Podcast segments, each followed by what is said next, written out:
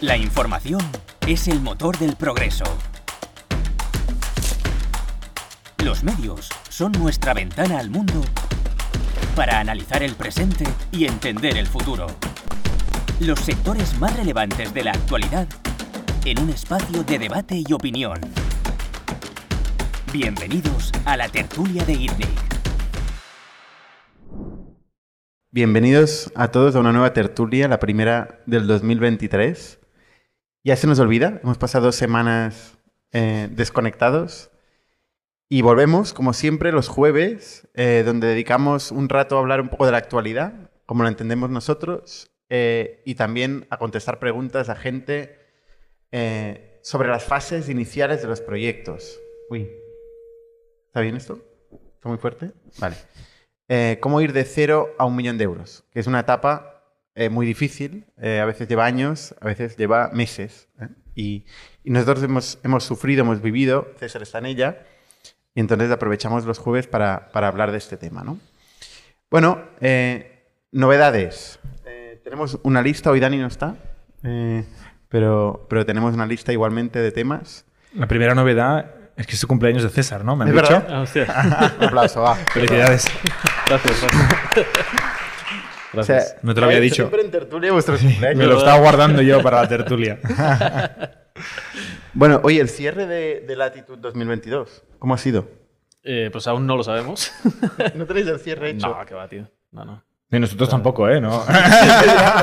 ¿En serio? me, imagino, me imagino que hay menos operaciones. Sí, eso es más fácil. Sí, pero no Las tres facturas ya se han procesado, ¿no? Sí, sí, sí.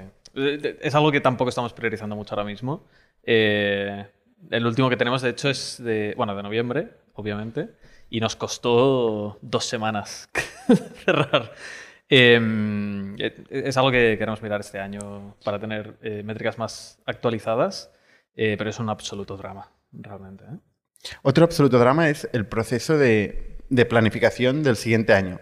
no sé, en vuestro caso, nosotros llevamos casi dos meses planificando el 2023 en Factorial y yo creo que esta semana ya es la última. Eh, de hecho, vamos, mañana vamos a hacer un all hands y vamos a, vamos a presentar eh, a toda la compañía el plan. Pero es un proceso painful. Y más cuando eres tanta gente. ¿Vosotros cómo, cómo ha sido el proceso de planificación? Del año. Eh, no, sé ni lo que vamos a hacer. El mes que viene no sé ni lo que vamos a hacer. Ese es el nivel. No, es, es, imposible que hagamos una planificación anual ahora mismo. O sea, en el estado en el que estamos, son todo incógnitas. O sea, no, no, tenemos ni una certeza. Entonces, decirte, sí, en Q, 3 vamos a trabajar en estos ítems, es que es imposible. ¿Tenéis dinero para todo el año? Sí, sí, sí. Vale. es una este parte, primer, primer paso. Sí, sí, claro, claro. Bueno, depende de las decisiones que toméis. A ver, mm, podemos comprar eh, ¿Cuánta gente un par de Lamborghinis y, y queda algo todo El año. ¿Qué cuesta un Lamborghini? Eh, depende, no sé, segunda mano. De no lo sé. me preocupa que lo sepas, la verdad. Como inversor en Latitude me preocupa que lo sepas. tranqui, tranqui. pero, pero son los Ferraris. ¿Pero hacéis el ejercicio de hacer un plan o no?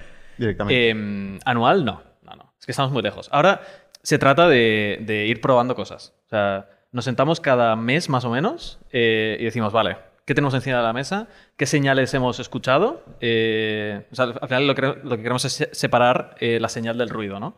Em, tenemos, por ejemplo, el producto, que es lo que llamamos el end-to-end, Em, que, lo que, lo que permitimos ahora en Latitude, que de hecho no lo hemos anunciado aún, pero está, está en producción, eh, es conectarte directamente a tus fuentes de datos y hacer cruces de, de, esos datos directamente en la plataforma sin preocuparte de, todos los, eh, de todas las tuberías eh, que hay por debajo. Eso es lo del Modern Data Stack as a Service, ¿no? Correcto. O sea, una empresa que no tiene Modern Data Stack, que significa que no tiene Data Lake o Data Warehouse, pero tiene fuentes de datos, no tiene ETLs, no tiene transformadores, no tiene definición de catálogo de datos, no tiene nada, básicamente tiene datos. Tiene el conocimiento de cómo hacerlo. Solo tiene datos. Correcto. Y vosotros le dais una cosa más o menos plug and play que dices, eh, enséñame dónde están los datos y yo te doy herramientas básicas, un poquito de todo. Sí. O sea, al final nosotros lo que hemos hecho. Esto está funcionando ya. Sí. Eh, lo, que, lo, que, hemos hecho ha sido decir, mira, eh, te vamos a montar el stack nosotros, pero tú no vas a ver nada de esto porque va a ser muy opinionado y va a funcionar. ¿Pero lo montáis a mano o está montado as a service? as a service. Vale. Sí, sí. ¿Y alguien lo usa esto ya? Sí. Y a- a- este producto precisamente es donde esta- estamos escuchando bastante señal. Em, entonces, el Bien. plan, nos hemos sentado literalmente esta semana y hemos dicho, vale, ¿qué hacemos? Eh, pues por un lado vamos a hacer el double down en este producto, vamos a añadir más adaptadores, vamos a pulir la interfaz, eh, el onboarding, etcétera, etcétera. ¿Qué- qué- ¿Me a cobrar eh, por cobrar? esto? ¿La Por gente ahora lo está no. usando? Todavía no. Por ahora no, no, no.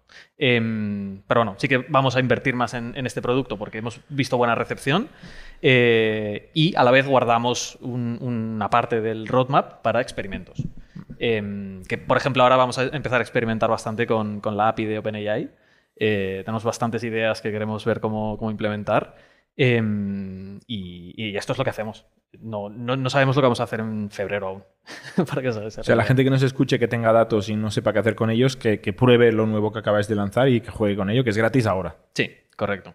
Eh, si tenéis, pues, aunque no tengáis una base de datos, si tenéis un Google Sheet, por ejemplo, ahora tenemos eh, el adaptador ya construido. Eh, y nada, nosotros hacemos toda la ingesta de los datos, lo ponemos en un warehouse, pero el usuario no se tiene que preocupar de nada de esto, simplemente de hacer las queries y visualizar los datos. ¿Y cuántos sois ahora? Somos seis. No está mal. Justo- Habéis doblado el equipo en poco tiempo, ¿no? Bueno, doblado, no, realmente no. Eh, la última incorporación ha sido este lunes, de hecho, Ferran, eh, como Growth Manager. Eh, Ferran, que es ex Kipu. Eh, Todo queda en casa, ¿eh? sí, sí.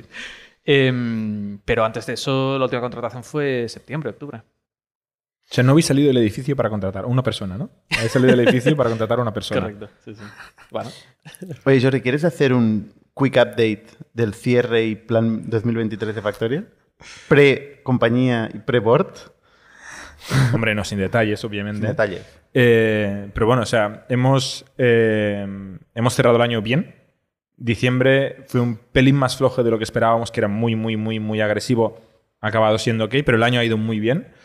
Eh, hemos, hemos hecho, a grandes rasgos, hemos hecho todo lo que habíamos dicho que haríamos, que me sorprende, porque, o sea, no me sorprende, pero es un cambio respecto al pasado, porque en los años anteriores todavía nos equivocábamos de mucho, ¿no? Y ahora eh, la verdad es que nos equivocamos de poco. Eh, el, el- el equipo está más maduro, el producto, el negocio. ¿esto es por mejores predicciones o mejor ejecución? Las dos cosas, las dos cosas. Sí, sí, sí. sí. Y, y bueno, la buena señal es que estamos mm, exactamente un pelín mejor de, de donde creíamos que estaríamos hacía un año. Eh, y el año que viene, pues seguimos siendo muy optimistas. La verdad es que oímos mucho ruido, de mucho miedo, ¿no? mucho conservadurismo de a crecer poquito, a mantener un perfil bajo, a no tocar la caja. Pero lo que nosotros tenemos en mente es seguir creciendo mucho, eh, crecer más eficientemente. Este año vamos a crecer, el plan dice, y luego ya veremos, ¿eh? de aquí a un año me lo vuelves a preguntar, pero el plan es crecer al mismo ritmo, que es triplicar, básicamente, pero con, Más que- bastante, más que triplicar. con bastante más eficiencia. En, porcentualmente eh, vamos a seguir quemando caja, con lo cual vamos a seguir usando el capital que tenemos para crecer, pero porcentualmente de manera muy eficiente. Y la verdad es que tiene muy buena pinta. O sea, yo mm, ya lo sabía, ¿eh? pero es que el SaaS es la hostia. Cuando realmente empiezas a tener un- una maquinita de crecimiento y de, re- y de retención, ¿no? de recurrencia de clientes, buenos márgenes y tal, es un negocio que permite escalar muy bien y tenemos un equipo brutal que consigue hacer las cosas que, que nosotros hablamos eh, pasan, ¿no? Entonces, bueno, el plan de este año es, es muy agresivo, pero bastante más eficiente y, y será divertido. Y es, más o menos tenemos ya casi todo lo que necesitamos. No, no vamos a, a triplicar el equipo. Así como el año pasado fuimos de 300 a casi 900 personas, eh, este año porcentualmente vamos a crecer muchísimo menos. Vamos a incorporar bastante gente en número absoluto, pero en porcentual no seremos 3.000, ni de lejos. Con lo cual... ¿En ¿Qué eh, áreas vais a crecer el equipo? Áreas. Mm. Pues todas. eh, Go-to-market escala bastante con el, con el tamaño de negocio, ¿no? Nosotros, no con el tamaño de negocio, sino con el tamaño de negocio nuevo. El número de millones que añadimos en un año correlaciona bastante uno a uno con el número de personas. Con lo cual, si queremos añadir 10 o 50 o 100 millones de euros en un año, pues el número de gente es bastante proporcional a, a esto, ¿no? Con más overheads, pero más o menos así. Y luego en, en producto e ingeniería crecemos bastante. Y luego Customer Experience sí que escala con el negocio, con la cartera recurrente de clientes. Overheads intentamos crecer poco, aunque crecen. Y pues, al final un poquito en todas partes. ¿eh? Sí, los overheads cuando vas creciendo van apareciendo debajo de las piedras. Invertimos mucho en producto. Eh, este año vamos a hacer una apuesta especialmente fuerte de inversión en producto. Vamos muy horizontal, como, como ya hemos ido contando. O sea, vamos a sacar nuevas líneas de producto. Em, y los países nos vamos a quedar en los que estamos. Nueve países, nueve mercados, la mitad de la economía mundial. O sea, mucha gente viene, oye, ¿por qué no abrís Singapur? Estamos en la mitad de la economía mundial. Eh, o sea, no nos movemos de geografía. Eh, y sí que experimentamos con nuevos canales, nuevas formas de crecimiento, esto siempre. Em, pero bueno, básicamente es esto. O sea, tenemos ahora 30 equipos de producto. 30. 30 equipos de producto. 36. 36 equipos de producto. Cada Madre uno con su manager, sus ingenieros, sus ¿Qué tamaño de equipos designers. son ahora? Eh, pues serán unas 300 personas en total. No, pero por equipo. Bueno, pues divide. Es la división. O entre 8 y 10. Depende del equipo. ok. Joder. Pues sí que, sí que hay peña, ¿eh? Qué peña, sí. Bueno, nos acabamos de mudar, otro cambio, eh, justo antes de Navidad. Que no sé si llegamos a hacer podcast antes o después de la mudanza, pero acabamos de mudar todo el equipo de ventas al otro lado de la calle, ahí detrás de donde estamos ahora, que tenemos un espacio de más de 2.000 metros cuadrados. eh, y nos hemos repartido el resto. Que teníamos un equipo en un coworking a tres calles de aquí, han vuelto y ahora estamos todos otra vez en esta esquina, la esquina eh, dorada. Tenemos ya tres esquinas, nos falta la cuarta, donde está el bar. Desde ese momento, y, la- y el consulado marroquí, ese no lo podemos tocar, pero las otras tres ya las tenemos medio conqueridas, conquistadas.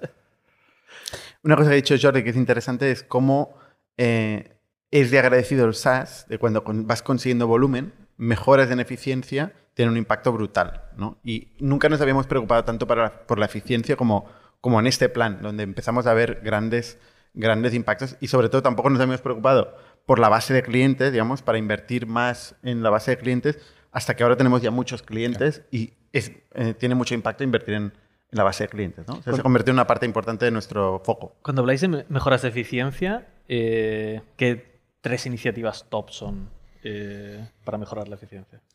Pues me, ima- me imagino, pues, eh, por ejemplo, aumentar pricing. Es una buena forma de, No, pero- de mejorar eficiencia. Pero, pero no en ese sentido, es más del- en cómo hacemos el go-to-market. interna. Ah, ¿Cómo hacemos el go-to-market? O sea, a medida que vamos mejorando nuestro playbook y vamos entendiendo cómo mejorar la eficiencia pues, en, en captación, en canales, en ratios de SDR, con executive, eh, en mix por país, ¿sabes? A medida que vamos aprendiendo esto, eh, vamos tomando decisiones importantes, hacer double down en lo que funciona Ujú. y eso significa hacer mucho más con mucha menos gente. Ujú. O sea, resumiendo, ¿no? Luego, por otro lado, eh, estamos haciendo mucho esfuerzo y de paso aprovecho para llamar a posibles partners que quieren revender Factorial. Eh, estamos haciendo mucho esfuerzo en abrir todo un ecosistema de partners que quieren revender Factorial. Entonces, esto es básicamente nuestro aprendizaje de venta y de atención al cliente. Lo encapsulamos y lo vendemos a terceras empresas para que ellos puedan ofrecer ese servicio generando muy buen margen para ellos y nosotros poder seguir creciendo con menos margen, pero sin incrementar nuestro headcount. Vale, entonces, bueno, como este te puedo contar muchas más iniciativas. y automatización, por ejemplo, en la parte de self-service y precios. O sea, realmente si subes el ARPO con las mismas personas, Claro. eres más eficiente. Sí, sí. Sí, sí. Nosotros, eh, Payback Period, que lo hemos hablado varias veces, ya es una de las métricas más importantes en Factorial, que son los meses que tardamos en recuperar la inversión en captar clientes. Pues crecer lo máximo que podamos mejorando el payback period. Un poco este es el límite donde no queremos que se empiece a romper. Una cosa interesante que hemos hecho hoy es que hemos hecho un ejercicio con el equipo de finanzas de escenarios. ¿no? Tenemos un business plan, que es el, el que vamos a hacer, queremos hacer.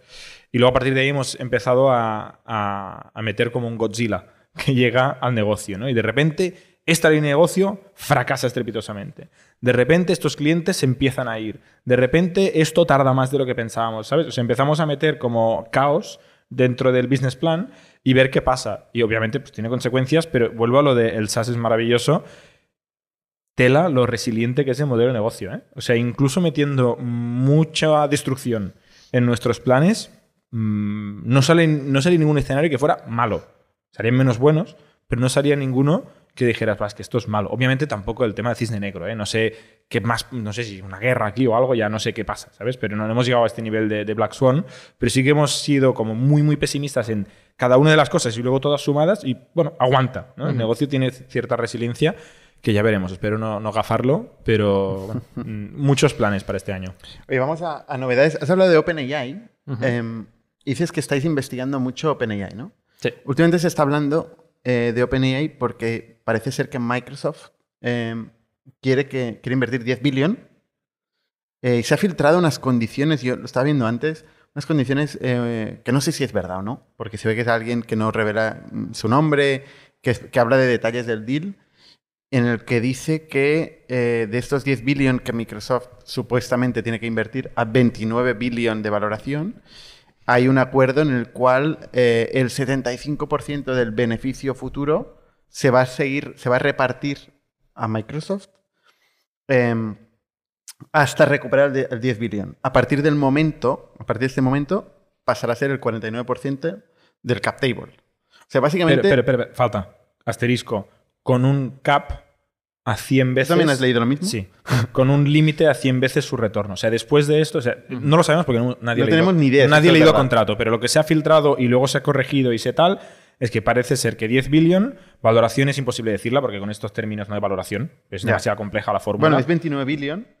eh, lo, que, lo que han publicado es 29 Sí, billion, pero, pero- con estos términos... Pero no, no tiene Sí. sentido una valoración si hay unos royalties de por medio y, claro. estas, y estos caps tal. Pero bueno, 10 billion a cambio de quedarse el 75% de los royalties hasta recuperar los 10 billion, luego eh, capitalizar un 49% de la entidad que quede, pero limitar su upside, su, su retorno máximo a 100 veces. Con lo cual, claro, son números muy grandes, ¿eh? O sea, pensamos que son billion. Pero el cálculo que yo he leído es que después de haber generado OpenAI, que, que casi no ingresa nada hoy, esta empresa, después de generar 190 billion de beneficios, luego ya Microsoft ya se va echando para atrás y va recuperando eh, OpenAI la fundación, que es eh, la entidad sin ánimo de lucro que empezó siendo OpenAI, esta va ganando. Pero claro, antes por el camino tienen que generar 190 billion de beneficio, que muy pocas empresas generan 190 billion de beneficio. Y me, pregunto cómo funciona porque Microsoft también será seguramente como el principal cliente de OpenAI. Entonces es como... Y Y proveedor. el principal proveedor. Y proveedor. Es que, Claro. es, es que es Que complicadísimo. aquí hay un tema que dices, oye, esto es principalmente computación y, y el, y el COG, el, el Cost of Good eh, Sold, en este caso, es Microsoft, con lo cual Microsoft, aparte de este beneficio, le está eh, facturando por el Azure. Bueno, es que estos 10 billion eh, serán se, créditos de- se entiende de que no son Azure. cash, que muchos de ellos son créditos Sí, de, sí. de computación. Eso no será una transferencia de que 10 están billion. Muchos de estos es 3 derecho millones a... al día o algo así.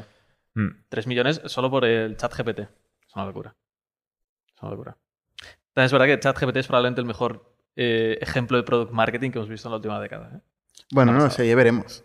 Por ahora, Bueno, lo que ha pasado las últimas dos semanas es Yo una marketing sin price, eh, me, me falta algo. no, pero price hay. Lo que te Ahora venden- hay. Lo que te venden es la API, que es cara de cojones. Pero esto no monetiza todavía, ¿o sí? Sí, monetiza de forma relevante. Pero son, son cacahuetes de momento. Sí, pero porque los casos de uso no están ahí aún. O sea, la gente aún no ha experimentado suficiente con esto. Como A ver, para- cacahuetes que seguramente serán millones de euros en nada. Pero claro, comparado con los mm, cientos o casi miles de millones que llevan invertidos, de momento cientos, son cacahuetes. Pero sí, ya están facturando millones con, con consumidores de API. De hecho, hay eh, varias aplicaciones de, de avatares y de eh, sumarización de emails, de traducción, que ya se están productizando hoy encima de las diferentes APIs de OpenAI y pagan a OpenAI. Sí, pasa que muchas de estas acaban eh, entregando sus propios se, modelos. se van al open source o se Sí, van sí. a Midjourney o a Sí, es Stable es Diffusion. muy, muy caro ahora mismo Mm. eh, la API de OpenAI. Mm. Tiene sentido para el MVP, que es lo que nosotros vamos a hacer, pero o sea, ya nos hemos encontrado haciendo cálculos de servilleta eh, limitaciones puramente por el pricing. ¿Qué habéis hecho? ¿Qué hemos hecho? Con OpenAI. Con OpenAI. Em, lo, lo que, bueno, hemos hecho varios exper- experimentos, ¿vale? Eh, tampoco sé si quiero entrar mucho en, en detalles técnicos. cuenta, Sí que cuenta, sí. porque son aburridos, ¿eh? Eh, no, no por otra cosa. Eh, empezamos experimentando em, hacer, bueno, al, al final nuestros clientes eh, enchufan todos sus datos a Latitude, ¿no? Em, pero nosotros no sabemos esos datos cómo se relacionan entre sí. Entonces, eh, se puede utilizar em, GPT-3 pues, para em, hacer inferencias de relaciones entre tablas, por ejemplo. Eh, eso es algo que estu- estuve probando y funciona relativamente bien. Lo puede hacer al nivel de un humano, básicamente. O sea, si ve que una tabla de users tiene el campo ID, pues puede mm, entender que otra tabla que tiene el campo user ID pues se relaciona con la tabla de users a través Esto no del hace falta inteligencia artificial. Esto no, pero cuando entras en eh, pues nombres un poco más complejos o que están abreviados y tal, también funciona bien. Ok. O sea, al final puede hacer la misma inferencia que puede hacer un humano eh, mirando las tablas. Eh, pero esto no lo vamos a implementar. este es el primer experimento que hicimos. Eh, luego estuve experimentando bastante, que esto aún lo sigo haciendo, eh, hacer generación de código SQL directamente con, con GPT-3. Que esto funciona relativamente bien y hay algunos productos que lo, Esto que es lo integran. Copilot Sí, correcto. dentro de Latitude. Correcto. Y solo para SQL. Copilot está hecho con GPT-3. Eh, sí, con el modelo de Codex. Sí. Em, que a su vez tiene un montón de limitaciones, que ahora si queréis entramos en, en las limitaciones que tienen estos sistemas.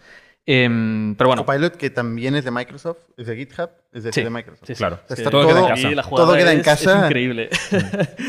Em, no sé si la gente conoce lo que es Copilot, ¿quieres explicarlo rápidamente? Sí, a ver, muy fácil. Es un plugin al final que conectas con tu editor de código y en lugar de tener que programar todo el código, eh, escribes lo que quieres hacer y te hace el código. Y te lo hace bastante bien. De hecho, en Factorial eh, muchos desarrolladores eh, lo usan. Y, y al Entonces, final... ¿por qué crecemos tanto el headcount de programadores? Y cuesta como, ahora me lo invento, pero no sé si 15 dólares al mes o algo sí, así. por ahí, sí. O sea Nosotros, lo más, más Copilot y menos programadores. Nosotros lo ofrecemos a todos los developers porque es una mejora en ¿A todos? productividad. Sí, a todos. Voy a revelar cuántos. Son menos de seis. Em, total. eh, pruebas de generación de código, más o menos bien. Cosas más complejas, eh, si no le pasas el Pero prompt un bien- ejemplo, perdona, ¿cómo, cómo te, qué, qué le dices? Dices, oye, quiero ver el revenue Sí, pues promedio mira. por cliente por talla de camiseta. Te puedo decir, por ejemplo, uno que, que estaba hablando. Es el ejemplo más sencillo eh, y vamos a ir construyendo complejidad a Pero partir de aquí. interesante. Eh, bueno, si no te lo he dicho. Eh, básicamente le puedes pasar pues, el nombre de una tabla, le dices el tipo de base de datos que es, todo esto en inglés, En inglés. eh, directamente. Le pasas el listado de campos que tiene y luego le dices, vale, genérame una query en SQL para conseguir el número total de eventos agregados por Workspace eh, con la fecha del, evento más reciente. Eh, y esto te genera una query que funciona y está bien. Y, tiene Esto sentido. es brutal. Eso te ahorra, a mí me ahorraría media horita mínimo. Esto no te Bueno, ahorra... query concretamente son cuatro líneas, entonces igual te ahorra Ya, pero medio la minuto. bueno, yo estoy un poco... Ya, si estás un poco oxidado, en- Oxidado. en SQL, eso sí que te ayuda. Pregunta, César, ¿esto no te ahorra latitud?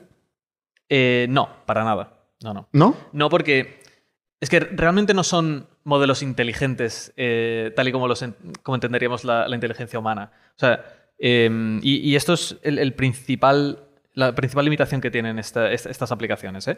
Eh, o sea, son muy buenos predictores de texto. ¿Sabéis? En el teclado de, de iPhone, en Android seguramente que, que también exista, eh, cuando tú estás escribiendo una frase, es capaz de predecirte las siguientes palabras, ¿no? Pues GPT-3 es esto llevado al extremo y con, toda, todo el texto disponible en Internet, prácticamente. Eh, entonces, es muy bueno cuando tú le haces un prompt de este tipo, ¿no? Donde le dices, vale, pues tengo esta tabla, estas columnas, no sé qué. Es capaz de predecir, y de hecho puedes activar en, el Playground la probabilidad de la siguiente palabra. Eh, lo, hace, lo por tokens. Em, y te dice, vale, pues es, lo probable es que la primera palabra que quieras ver es un select. Lo más probable es que la siguiente que quieras ver es Workspace ID. Y, y va componiendo de esa forma. Pero no es capaz de entender cosas complejas como, eh, o sea, le pasas el, el modelo de datos tal cual y le pides que te diga los active users. ¿Por qué no te puede decir los active users? Porque la definición de active users es algo que solamente puede hacer un humano. ¿Sabes? O sea, los active users son para tu empresa. Y tú eres el que, el que sabe el business case de tu empresa. Nosotros todavía Ya no me gustaría que los humanos no sabemos los active users. Y tenemos 900 humanos. Em, pues eso, entonces, es, es importante entender eh, este software como, es, eh, co- como que es útil para ciertos casos de uso, pero no para otros. Mm. El otro día hice la prueba. eh, calcula eh, 50 más 10 dividido por 4. Y me decía un número que no tenía ningún sentido. Hace como una no es- aproximación rara de cosas Claro. que ha visto por internet. Exacto. Pero no razona. Predice que esta es la, la respuesta, pero no la ha calculado. Sí. ¿Sabes? Entonces, para muchos casos de uso, la gente se confunde bastante. No tiene hecho. lógica. No. Curiosamente, No, no. porque la lógica es una cosa muy computacional, pero no tiene lógica. Correcto. Dispara ahí desde, desde la cintura, Sí, sí. aproxima y, dice eso quizá te funciona vale. muy, muy bien en muchos casos. O sea, si quieres hacer. eh, Pero dice barbaridades. Sí, sí, sí, también puede decirlo. Muchas barbaridades. Sí. Y aquí está la habilidad del, eh, del que escribe el prompt para eh, llevarle por donde, por donde tú quieres. ¿no? Eh, te sirve mucho para hacer generación de texto, pues le das un outline y te, te escribe un mail entero. Te puede hacer un resumen de un texto largo. Em, te puede, pues yo qué sé.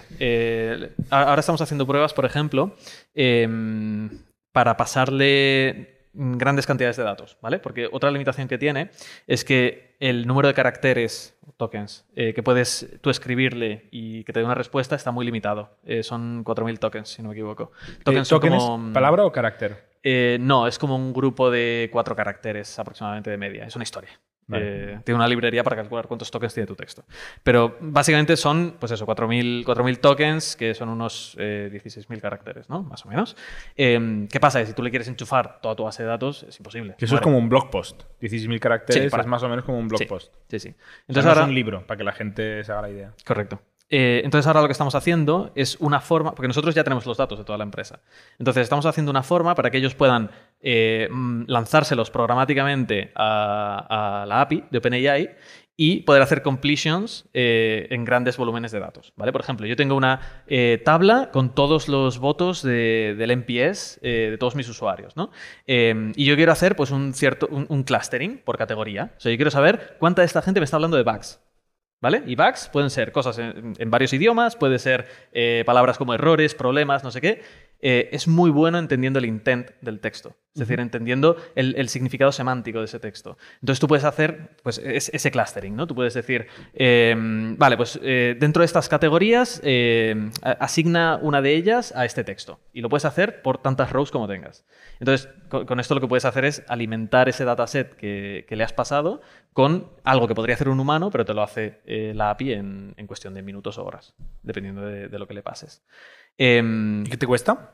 muchísimo, es carísimo. Pero en euros. Em, el cálculo que hicimos con un prompt eh, que funciona bien, eh, o sea, que con este caso de uso concreto de predecir eh, el intent o el sentimiento del NPS, eh, son unos 300 tokens, si no me equivoco, y podías hacer eh, mil, mil predicciones por unos 10 euros, más o menos. Es el cálculo que hicimos. Mil predicciones. Sí, o sea, por ejemplo, tú tienes una row por cada eh, cliente tuyo con todos sus votos del NPS eh, y puedes hacer mil de esas con la predicción. O sea, mil clientes, unos 10 euros. Sí. Si tienes 10.000 clientes y quieres ver mm, qué pinta tienen los 1.000 clientes, No mil clientes, no, mil predicciones. ya, pues es lo que estoy intentando traducir a mundo real. Pero no Eh, son es que dep- depende de cómo hagas la query. Bueno, pero Un vamos cliente a puede hacer pero tú has mil dicho predicciones. NPS, si ¿no? si Has tienes dicho una row por cliente, Por eso, son mil clientes. Por eso, en el ejemplo que decías tú, de NPS, por ejemplo, ¿no? Sí. si tienes mil clientes con su NPS y Vale. otros datos, esos mil clientes con su dato serían unos 100 euros. 10 euros mil clientes. A 10 euros. Sí, Mil clientes. Es pasta, ¿eh? es caro. Sí, sí. Mm. Entiendo que la gente va a usar, eh, lo va a usar para, para hacer prueba de concepto y luego va a entrar en un modelo, que es lo que decías antes. Eso, ¿no? eso es lo que, lo que estamos explorando. O sea, al final, nosotros nos es muy rápido construir esto con, eh, con la API de OpenAI y las ventajas que tiene versus eh, entrenar tu propio modelo es que lo puedes hacer con muy pocos datos. Es decir, yo tengo eh, 100 votos. Tú no pues, necesitas todo el conocimiento de OpenAI de Internet. No, pero te es muy útil el análisis de sentimiento que puede hacer. O, eh, perdón, el análisis de intención que puede hacer. ¿Sabes? O sea, puedes combinar el, el- Porque al final OpenAI, ¿qué tiene? Eh, como Google, ¿no? Google, ¿qué tiene? Que ha indexado todo Internet. El valor de Google, aparte del algoritmo, es el índice. OpenAI ha indexado todo Internet. Y eso es un valor brutal que tiene que cuesta cientos de millones de euros. Sí. Si tú no quieres, no puedes hacer. En muchos cual- casos no lo necesitas. Te, te- Exacto. te esto- pongo un ejemplo para que, para que se entienda. Em, tú puedes utilizar una plataforma de entrenamiento de modelos de Machine Learning para tu caso de uso, que puede ser exactamente este. O sea, yo quiero eh, agrupar eh, las respuestas de una encuesta de, de feedback que hice a mis clientes. ¿no? Las quiero agrupar pues, en distintas categorías.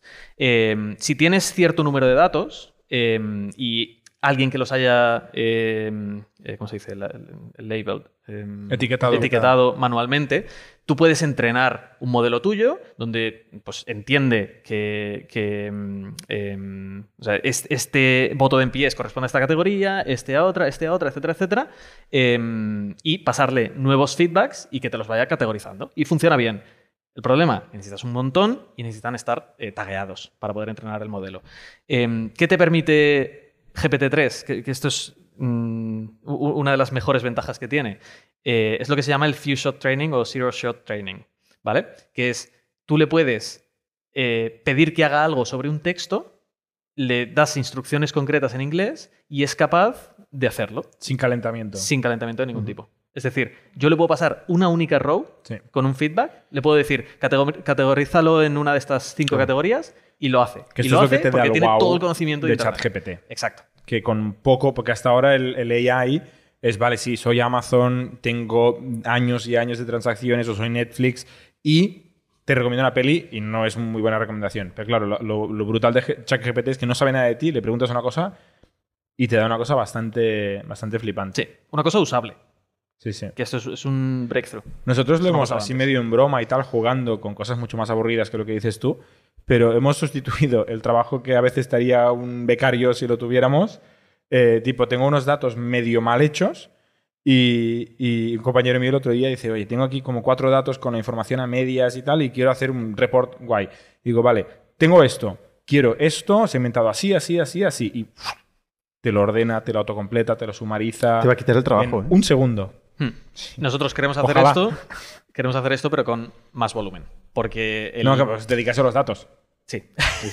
Al final, el playground está bien para pues, casos de uso personales o pequeños, Sí. pero si tienes 100 eh, votos que quieres categorizar que no te caben en un prompt, tienes que copiarlos y pegarlos a mano en el playground. Entonces, nosotros lo que automatizamos es las llamadas a la API con esos prompts y la, la- la devolución de las Oye, predicciones. para salir un poco de la, de la parte técnica Sí, perdón. Eh, ¿Os, os eh, y ir un poco al deal. Eh, hostia, a mí una de las cosas que me sorprende es todo el mundo está hablando del deal del año 2023 OpenAI, ¿no? Hoy va al 29 billion si, se, si, se- Sí. si esta transacción pasa eh, y se se estima que igual acabará el año en 100 billion, que será la empresa del 2023. Y yo me pregunto, ¿cómo esto empezó siendo una non-profit, una fundación para salvar la humanidad del AI y ha acabado en manos de la compañía más, eh, bueno, a ver... eh, En los 90 eran los malvados. éramos malvados ahora. Ahora han lavado la cara bien, pero en los 90 Microsoft, sí, pero- cuando nosotros éramos eh, jovencitos programadores, bueno, tú estabas en, La vientre de tu madre, pero era, eran los malvados. Microsoft. De Y ahora son los dueños. Microsoft con el símbolo de dólar, ¿no? Correcto, el E-Corp, Evil Corp, ¿no? De, ¿A- de ¿Alguien sabe qué pasó en el año 2018, 19? 19, Que creo, esto sí. pasó de ser una non-profit, que estaban, bueno, Elon Musk y otras personalidades Mm. Que se pre- les preocupaba Hoffman. muchísimo eh, la conquista del mundo por Sí. parte de la inteligencia artificial. Y de golpe ahora es una empresa en manos de Microsoft. O sea, ¿Qué pasó ahí? Y con capitalismo extremo, ¿no? Muchos billion. eh, sí, Muchos sí. billion. Eh, eh, es curioso. De hecho, lo nosotros en el chat interno que tenemos, Sí, yo tenemos el otro ahí. día os escribí y dije, what the fuck, me acabo de enterar que OpenAI ya no es una non-profit. Muy Y- tarde. Muy tarde. Pero claro, yo me acuerdo mucho del discurso de principio de, de el AI es muy peligroso. eh, tenemos que investigarlo eh, sin ningún sin ataduras, ¿no? Por, por, el, por la ciencia, por el conocimiento. No debemos nada a nadie, lo hacemos por nuestro intelecto, queremos proteger la humanidad, con lo cual no debemos nada a nadie. Si tenemos patronos que nos hacen donaciones, ha- hacemos research. Pasan un par de años y dicen, coño, esto del AI es muy caro. Hay que comprar muchas GPUs, hay que procesar muchos datos, cuesta mucha electricidad, hay que contratar ingenieros buenos. Los ingenieros se los podían permitir, pero las GPUs no. Entonces dijimos, necesitamos pasta. Y claro, ¿qué pasa? Que a la gente no le gusta tirar billions a cambio de nada. ¿no? Entonces vieron que tenían que, que capitalizar. Eh, eh, me estuve leyendo la semana pasada, a principios de esta semana, todos los blog posts de, de- donde hablaban de estos cambios de OpenAI. ¿no? El de primero, uh, somos open source, eh, non-profit. No, primero, no somos open source porque es peligroso. Luego, no somos open source porque lo peligroso es que solo lo tengamos nosotros. Luego, somos non-profit porque lo peligroso son los céntimos económicos. Luego, no, necesitamos profit porque necesitamos capital. Y de repente dicen, necesitamos capital, necesitamos ofrecer algo, pero tranquilos que pasamos de una non-profit a una cap profit. Claro, cap de 100x de un billón. Mm, ya, yo también puedo ser cap profit, ¿sabes? O sea, cap de 20 trillón, lo que sobre lo repartimos, ¿no? Pero hasta 20 trillón me lo quedo yo. Bueno, pues hicieron un poco el papelito de, cap profit, que básicamente es privatizarse, eh, y, y Microsoft acudió. Yo creo que Microsoft fue brillante, porque a Microsoft eh, le consumen infraestructura, con lo cual o sea, no tiene coste un euro, ¿no? Tiene un coste por encima, por debajo. Eh, potencialmente mm, Microsoft Word recupera Clippy y, y se, y gana la batalla, Clippy mm, 2022, ¿no? O 2023, y gana la batalla a Google Docs y compañía. Eh, Bing eh, indexa mejor y responde mejor que Google y Bing Ads eh, targetiza mejor que Google y que YouTube, etc. O sea que potencialmente Microsoft revoluciona todo su negocio con, con poco dinero comparado con su capitalización, ¿no? De, de trillions. Con lo Brutal. cual, tiene sentido lo que ha pasado. Es raro, pero tiene sentido lo que ha pasado. Y también me pregunto, ¿cómo se protege esta propiedad intelectual? Porque una de las cosas que siempre decimos es que, hostia, el software es muy difícil de proteger la propiedad intelectual. O sea, no, no tiene sentido. ¿Cómo se protege? ¿Por qué no lo copian otra gente? ¿Por qué está ahí metido y nadie más lo hace? No, pero, pero sí que hay mucha gente haciéndolo. Pero no a este nivel. No a este nivel, pero yo creo porque no tiene el capital para pagar la infraestructura, está pagando OpenAI. O sea, ¿tú crees que es un tema de infraestructura y punto? Totalmente. O sea, Sí, pero mira mi Journey, o sea, DALI concretamente, ¿no? Mira mi Journey Stable Diffusion. En muy poco tiempo, mm, el wow lo hicieron. El wow que te hacía DALI lo hacían gratis o Sí, open source. Pasa que es, es un poco eh, contraintuitivo, pero eh, Hacer imágenes es más fácil que, que hacer texto. Y, y parece, ya, ya veo, contraintuitivo, pero realmente las imágenes, o sea, al final, son píxeles individuales con unos valores numéricos eh, y predecir números es lo que mejor saben hacer estas. Ya, eh, pero las, las frases modelos. son píxeles con un valor alfanumérico eh, y son también. o sea, es lo Con mismo. un valor. Todos son bytes. Imágenes y textos son bytes. O sea, esta frase que has dicho no sirve de nada. Sí, pero cuando tú, Oh, cuando tú entrenas un modelo. Yo- yo eh, entiendo lo que quiere decir, La, densidad de información que tiene una imagen es mucho mayor eh, que la densidad de información que puedes conseguir con texto. Porque, porque son píxeles. Yo no creo que vaya por ahí. Yo no creo que vaya por ahí. Me, me parece haber leído que los modelos. Perdón, eh, el entrenamiento de modelos de imágenes son muchos menos gigas que, Eso sí. O sea, que, todo el contenido que han tenido yo, que yo meter en creo que por GPT-3. donde va, el otro día vi una imagen que era muy educativa, que te enseñaba los steps que hacía, no sé si era mi Journal Stable Diffusion, pero que hacía para llegar a la respuesta de un prompt. Ujú. y, y- y nunca se me hubiera ocurrido que era así. Era una imagen llena de ruido, o sea, mm, cosas arbitrarias. Le das a un mono un pincel y te hace eso, ¿no? Y a partir de ahí dice, ¿esto es un perro mirando por la ventana? No. Vale, hace otra pasada y va intentando cambiar cosas un poquito a lo loco hasta que dice, "Mm, se parece un poco más que un perro. Entonces va haciendo iteraciones. Claro, con el texto no puedes hacer esto. O sea, yo creo que eh, la, la- la aleatoriedad en una imagen es más útil que la aleatoriedad en un texto, donde las cosas tienen que ser coherentes. Una imagen no tiene por qué ser coherente. Hmm. Un texto tiene que ser coherente. De hecho, en Stable Diffusion te salen muchas imágenes con seis dedos, con tres ojos, ¿no? Porque va un poco a lo loco. Y dice, ¿se parece a, a- a un chico? Sí, pa'lante. ¿Tiene tres ojos? Pff, da igual. Ya, voy voy a investigarlo y la semana que viene os cuento. Pero la verdad que modelos de imagen no, no, no está investigando mucho, está mirando más eh, GPT-3. Bueno, hemos dedicado mucho tiempo a hablar de OpenAI. Eh, otras novedades de esta semana. Layoffs siguen habiendo. De hecho, cada vez más bestias. Eh, el que se está produciendo ahora es 7.000 personas en, en Salesforce, que por cierto, una de las cosas que se ha mm, publicado es en un All Hands Slack eh, unas diferencias brutales entre las culturas y los equipos de Salesforce y, y Slack. Vaya Eh, sorpresa, ¿no? Vaya sorpresa. Ap- Pero aparte, vaya sorpresa también por la performance de Slack. Porque desde hace tiempo se sabe que no está dando. Vaya buena talla. venta. Timing, Vaya buena venta. timing. No lo sabían, obviamente. Justamente pero el mes pasado salió el founder. ¿Está? ¿Salió? Eh, 29, Butterfield. 29 billón, ¿no? Eh, vendió. No, es un número, es un número clave. Eh, y, y- y bueno, lo que está pasando ahora es que no, da la altura. eh, y bueno, y que Microsoft otra vez eh, está bandleando, metiendo el- en el Office eh, el Teams, ¿no? Y que es difícil competir con eso, ¿no? Es un poco lo que siempre ha pasado con Microsoft. Microsoft es la parece que, que apunta a ser la empresa de la década ¿eh? en tecnología. O sea, no paran. Están metiendo hostias a todo, a todo Kiski. Sí, sí. Y lo que, lo que no sabía yo es que realmente Bill Gates no pincha ni corta en Microsoft ya. No. Pero desde hace un montón de años. Pero desde hace décadas. mucho, pero, pero, pero tiene menos de un 1%. Ujú. Bueno, ha vendido mucho. Ha vendido mucho. Y Balmer un 4%. Encontré. Esto bueno, también lo hablamos en el chat privado. Sí. ¿no? Divorcio y filantropía. eso decías tú. Eso decía yo. Estoy aquí recuperando todas nuestras conversaciones. Los WhatsApps, cuidado, a ver. que salen en el WhatsApp. Eh, ¿Qué más? ¿Qué más tenemos? Bueno, están a punto de ilegalizar TikTok. No sé si tenéis opinión ¿Qué? de eso. ¿En serio? Sí, bueno, en Estados Unidos. Está en, en debate en el Comité de Foreign Investment eh, y puede ser que, que lo cierre. Que es una cosa que amenazaba Trump, pero amenazaba y Biden, todo lo que Trump amenazaba, Biden lo hace. lo criticaba antes, pero ahora lo hace. ¿no? no sé si eh, habéis visto el nuevo Sí, Substack, el nuevo Substack de Sam Bankman Fried, No. el fundador de FTX. Hoy, eh, vaya tío, está como una absoluta campana.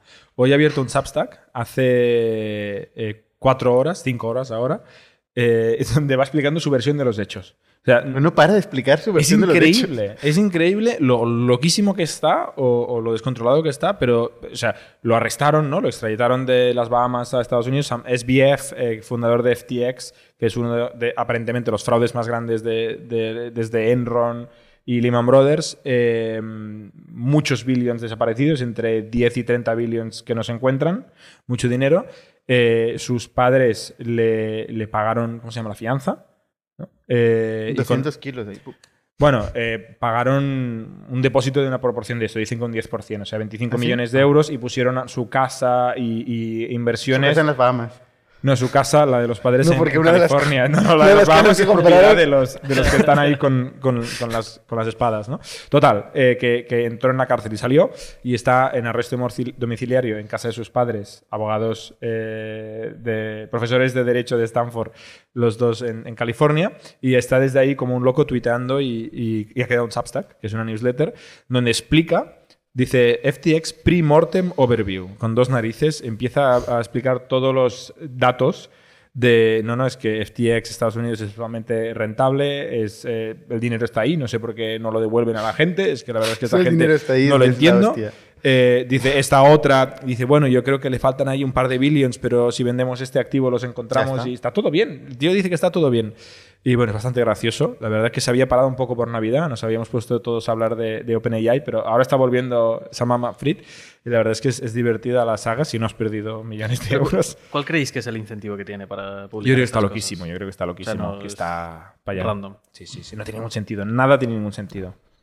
Nada tiene ningún sentido. Bueno, estamos en un nuevo drama, ¿eh? Ya llevamos acumulando el drama FT FTX, Twitter. Bueno, un nuevo drama más pequeñito que yo he leído hoy, eh, que es JP Morgan, eh, uno de los grandes bancos norteamericanos, que había comprado, si no me equivoco, el año pasado, una startup que se llamaba Frank, como el perro de César, eh, por 175 millones de dólares y de repente han visto que no había nada. 175 millones de dólares, ¿eh? es pasta. Me es pasa algún día que hablamos de billions aquí como si fueran, como si lo regalaran, pero 175 millones de dólares es mucho dinero.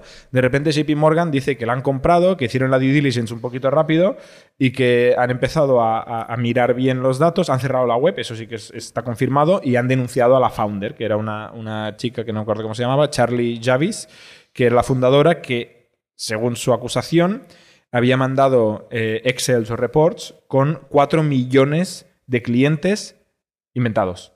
Fue a OpenAI y le dijo, haz una lista de 4 millones de clientes que parezcan reales. Y eso lo mandó como due diligence y JP Morgan dijo, "Ujú, todo bien, aquí tienes tu dinero. Y ¿Cuántos, ahora, cuántos clientes totales decían que tenían?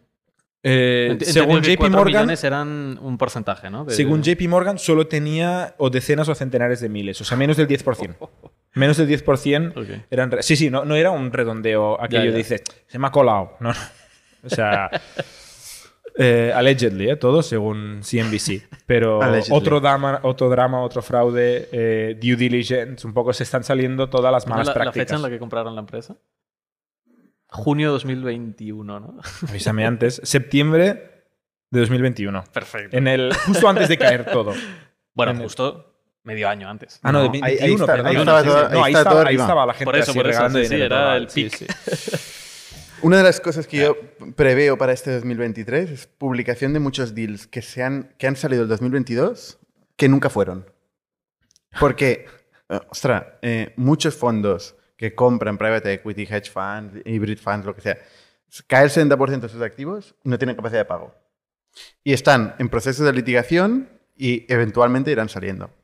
Como cuando vamos tú y yo a cenar con un VC, que hacemos así siempre cuando acabamos de cenar, buscando la cartera, tal, que no la encontramos, a ver si nos invitan, pues están los private equities haciendo lo mismo, ¿no? Lo mismo. Ay, ay, espera, sí, ahora, ahora, ahora, ahora pillo el cheque. Somos un ecosistema de startups tech de Barcelona, creadores de Camalún, Kipu y Factorial, entre otras. Ofrecemos más de 5.000 metros cuadrados de coworking a startups y organizamos eventos diarios para discutir negocio y tecnología hasta la saciedad.